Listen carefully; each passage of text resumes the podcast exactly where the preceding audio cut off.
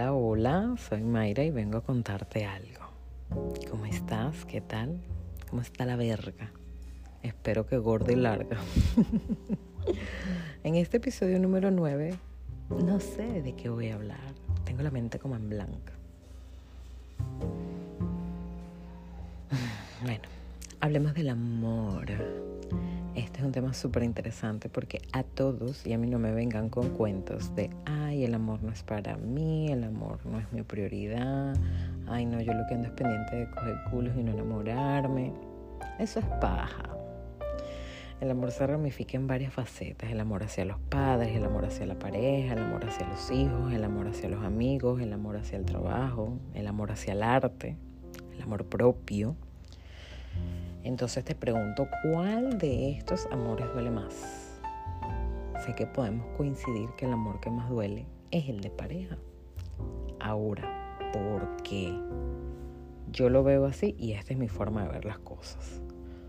Duele porque pones tus expectativas, colocas tu concepto de amor en una persona, idealizas lo que quieres sentir en una persona.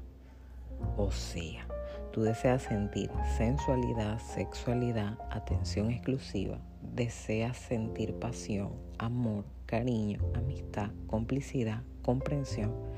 Sentirte el centro de atención de esa persona. ¿Y sabes qué? Eso no va. ¿Sabes dónde puedes encontrar todo eso? En ti mismo. Date tú mismo todo eso que deseas cuando te veas al espejo. Mírate como miras a ese otro. Piropéate. Siente maripositas en el estómago al verte. Ponte tú mismo en el centro de atención.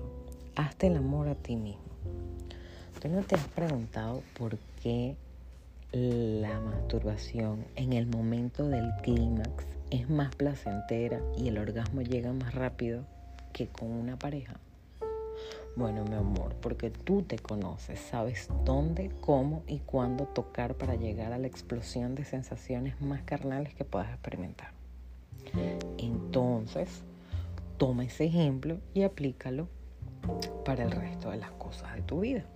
Estamos acostumbrados a tener el concepto de amor propio como hacer ejercicio, comer sano, no fumar, no beber alcohol, ser otras noches, tener el trabajo ideal, tener una pareja emocionalmente lineal, o sea, una relación sin altibajos, que todos los días es paz y amor. Vamos a llevar este concepto un poquito más allá desde mi punto de vista, claro está. Por supuesto que acepto y respeto tu forma de ver, pensar y accionar tu vida.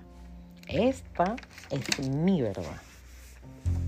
Para mí el amor propio es la seguridad, confianza y aceptación. Es un sentimiento de bienestar es estar en armonía y coherencia entre tus pensamientos y acciones.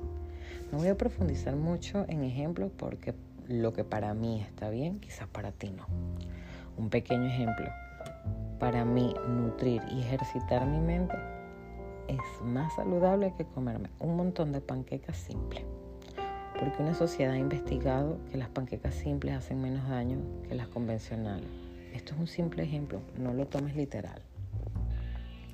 Con toda esta charla, lo que te digo es, quiérete, valórate, ámate, mímate, ejercítate, mastúrbate y todo lo que termine en a ti. Claro, de forma positiva o con esto. y nuevamente te digo, todo a mi vida llega con facilidad, gozo y gloria. Gracias por escucharme, gracias por estar aquí, Simplemente gracias. Aquí seguimos sin electricidad, pero con mucha luz para brillar. Feliz tarde.